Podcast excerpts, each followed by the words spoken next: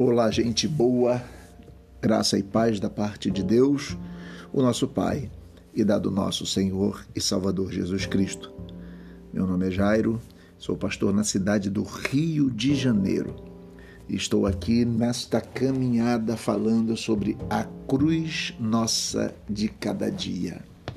Como pregar a cruz e como olhar para a cruz e trazer um significado que seja real para os nossos dias que seja notório e condizente com aquilo que Jesus proclamou e como Jesus se entregou na cruz. Hoje eu queria falar sobre cruz e morte, crime e perversidade. Que tipo de mensagem a cruz traz a nós falando de crime e perversidade? Talvez eu pudesse começar relembrando a você no capítulo 25 de Mateus, quando diz aquele Senhor que, de acordo com a descrição deste texto, ele coloca uns à sua direita, outros à sua esquerda. Aos da direita ele diz: Entrem no meu reino, porque tive fome e me deste de comer, tive sede e me deste de beber, nu e me vestiste. Aos da esquerda ele diz também que vocês não fizeram isso por mim, por isso não entrarão. E ambos perguntarão: Mas, Senhor, quando te vimos e te demos de comer, como te vimos faminto e te demos de comer? Ele diz: Dirão aqui a esses: Quando fizeste a um dos meus pequeninos, a mim me fizeste. De igual forma, aqueles que não lhe deram de comer, ele dirá: Olha, quando não fizeste a um dos meus pequeninos, a mim não fizeste. Claro que aí está o ápice da manifestação daquilo que Jesus fez na cruz do Calvário. O primeiro lugar, a primeira coisa que devamos pensar nesse texto é que exatamente esse texto fala de um clamor do Senhor. Existe um clamor do Cristo crucificado, um clamor também do Cristo ressuscitado. E esse clamor está na boca de quem está nu, de quem está com fome, de quem está preso, de quem está doente, está na boca do necessitado. Olhando para isso, nós podemos perceber que vivemos num mundo absurdamente desigual. Num mundo onde as cruzes são produzidas para o sofrimento dos outros. São, de fato, crimes e perversidades que nós vemos acontecer no nosso mundo. Só a título de informação e a título de lembrança, por exemplo, quando nós vemos a forma como a América Latina, só vou falar da América Latina, como ela foi colonizada, e vamos especificar o Brasil, dizem estudiosos que na costa brasileira nós tínhamos um número de índios talvez parecido ou superior ao que tinha de pessoas na Europa. E é claro que hoje bastam ver quais são as comunidades indígenas que você vai ver que essas comunidades, por um processo histórico, foi, foram exterminadas. Então nós precisamos perceber nestas coisas cruzes produzidas e perversidades produzidas no antagonismo ao que diz Mateus 25. Logo nós podemos perceber que aqueles que fazem por aqueles que têm necessidade são elogiados pelo Senhor e aqueles que não fazem ou fazem maldade ao necessitado são, digamos assim, é, excluídos ou criticados pelo Senhor. Nós vivemos realidades de milhões e milhões de classes subjugadas que continuam sendo crucificadas com salário de fome, em condições de trabalho que lhe encurtam a vida, em situações de higiene que produzem morte, cerca de 40 milhões de pessoas é, anualmente vivem numa situação parecida com essa. Estamos falando de Brasil a cruz da discriminação pelo fato de serem mulheres, de serem doentes, pobres, negras, ou os homossexuais, os portadores de AIDS. Todas estas exclusões sociais nós podemos colocar nesse antagonismo de Mateus 25 e dizer assim: olha, isso são cruzes produzidas pela nossa maldade, pela nossa perversidade. Jesus, em seu anúncio, em sua prática, privilegiou todos esses setores. Vamos nos lembrar que o Jesus histórico fez, inegavelmente, uma opção preferencial pelos mais necessitados. Aqui não estamos afirmando que ele não veio para todos, mas estamos falando que o Jesus que veio na história ele preferiu estar com os pobres e necessitados do que estar nos palácios dos reis. Ele fez essa, essa escolha. Essa opção implica uma, digamos assim, uma ira santa, né? Uma, digamos assim, uma iracúndia sagrada contra as injustiças desse mundo e um ato de amor político pelas vítimas.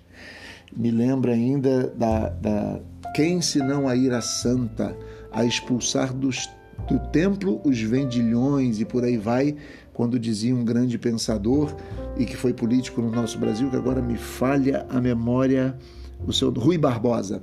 Rui Barbosa. Então precisamos olhar que nesta atitude de Jesus existe uma mensagem tais realidades de opressão, desigualdade, discriminação, de subordinação é, contradizem o desígnio do Pai. Vivemos num mundo onde muitas coisas produzem maldades. Por exemplo, o excesso de riqueza na mão de poucos, a pobreza na mão de muitos. Esse espírito de acumulação. Muitas vezes, pior ainda, a falta de solidariedade. Jesus nos colocou a sua opção, que se traduz por uma prática de libertação.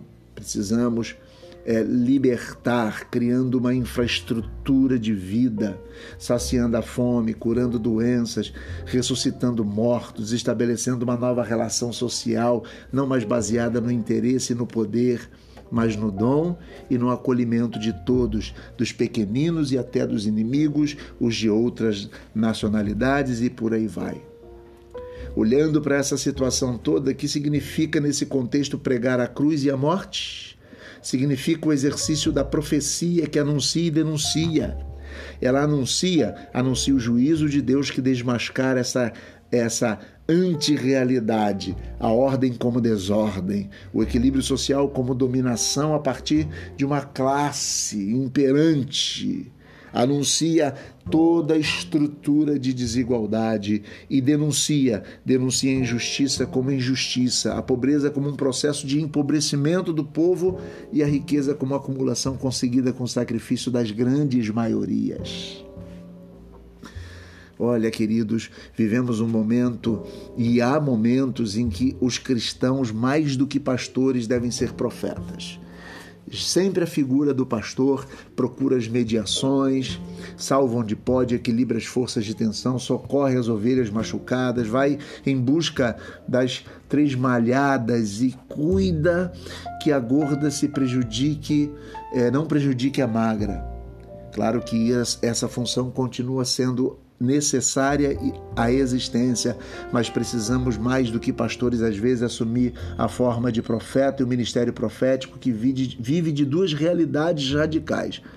A Deus vivemos essa fidelidade a Deus, digamos, em nome do qual anuncia e denuncia, e ao povo e aos pobres, onde todos os profetas nos ensinaram isso, em benefício dos quais emprestamos nossas vozes, nosso grito profeta da cajadada nos lobos denuncia todos os enganos.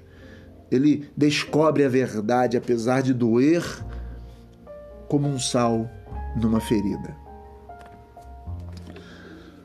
Os bispos e os líderes religiosos não são apenas pastores, mas são profetas e mestres de uma vida e de uma verdade plena. As cruzes que martirizam os humildes, os indefesos, devem ser denunciadas e condenadas como perversidades, porque Deus as abomina. Cristo lutou contra elas. O senso humanitário as rejeita. As rejeita. Não podemos usar a cruz como símbolo simplesmente de dolorismo e às vezes com aquelas explicações fatalistas: os pobres sempre os tereis convosco. É um fatalismo inoperante que desmobiliza. Precisamos sempre perceber que existem elites poderosas que se alimentam desse fatalismo. Muitas vezes nós agimos num cinismo duro de coração, que não olha o sofrimento do outro, pessimista que não crê na possibilidade de superação de nenhuma forma desumana de relacionamento. O cínico, o cínico zomba de quem crê. Quem crê espera, tem esperança. O cínico zomba de quem crê. Nós precisamos parar de usar a cruz como símbolo de dor somente, mas como símbolo também de libertação. Nós precisamos olhar para a cruz como fonte de luz e de libertação, fonte de vida nova, possibilidade de estender as mãos e transformar situações. Nós precisamos olhar para a cruz como Jesus olhou, estendendo a mão aos necessitados, dando alimento a quem tem fome e dizendo a todos os homens pecadores: existe uma saída para vocês, que a saída está numa nova vida, onde se busca o reino de Deus, a sua justiça, onde a religião pura e imaculada é simplesmente cuidar dos órfãos e das viúvas nas suas necessidades. Vamos então caminhar nessa reflexão e que Deus nos abençoe e até a próxima vez.